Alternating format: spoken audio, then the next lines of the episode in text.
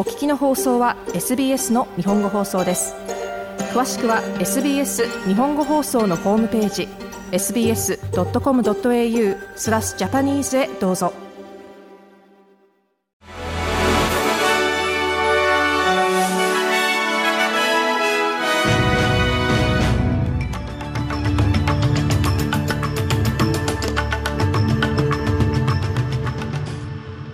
9月20日水曜日 SBS 日本語放送ニュースフラッシュをシドニーから大場恵美がお届けします。武器を持って3日間逃亡を続けていた男が今朝10時15分頃、ビクトリア州のシェパートンの西、アードモナで射殺されました。スタンリー・タービーは18日月曜日、カタンドラ・ウエストで逮捕に抵抗した際に、警官に発砲して以来逃亡を続けてきました。ビクトリア州警察によると武装したタービーが威嚇したため、警察は発砲に至ったと説明。応急処置が行われましたが、現場で死亡が確認されました。タスマニア東海岸で発生しているブッシュファイヤーの消火活動が行われる中、多くのキャンパーや住人が避難を余儀なくされています。フレンドリービーチズのコールズベイロード付近で発生した山火事は今朝、警戒レベルが脅威が高まっていることを意味するウォッチェンアクトとなり、周辺の住民には避難が呼びかけられました。この火災は観光地であるコールズベイの北約20キロの地点で発生しており、安全確認が終わるまで街を出入りする唯一の道路は閉鎖となっています。ビクトリア州のダン・アンドルージュ州首相は、政府の新たな住宅改革は、住宅の供給増加を保障することで、価格の下落を促すものであると述べました。ビクトリア州はこの改革により、今後10年間で、新たに80万棟の住宅を建設することを約束しています。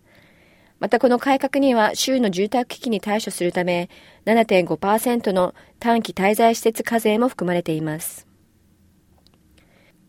経済協力開発機構 OECD による最新の発表には、オーストラリア経済に対する悲惨な警告が含まれていると野党のジェーン・ヒューム増相が述べました。OECD の最新のアウトルックによると、中国経済の問題が主要なリスク要因として指摘されています。消費者マインドの低下と不動産市場の継続的な問題が中国経済への懸念を引き起こし、2023年に予想される5.1%の成長は2024年には4.6%になる可能性が高いと指摘されています。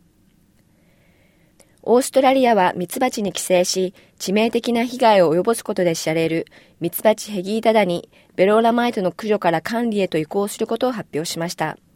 このダニは2022年6月にニューキャッスル近郊で初めて発見され、その後4ヶ月で1万4000以上の巣が駆除されてきましたが、一部の養蜂家によるノンコンプライアンスや新たな種の発見や拡大により、ダニの根絶は厳しいという見方が強まり、管理への移行が決断されました。労働党政府は19日、PFAS として知られる化学物質の高濃度汚染による影響を受けた地域の土地利用について独立レビューを開始しました。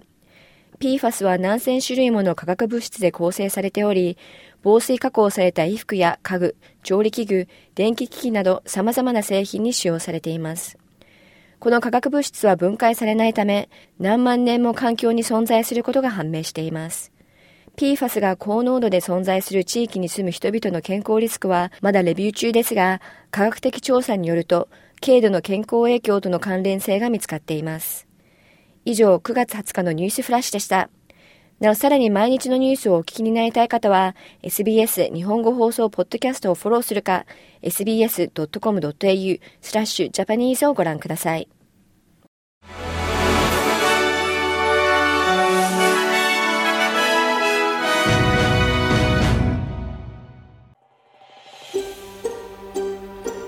もっとストーリーをお聞きになりたい方は iTunes や Google ポッドキャスト Spotify などでお楽しみいただけます。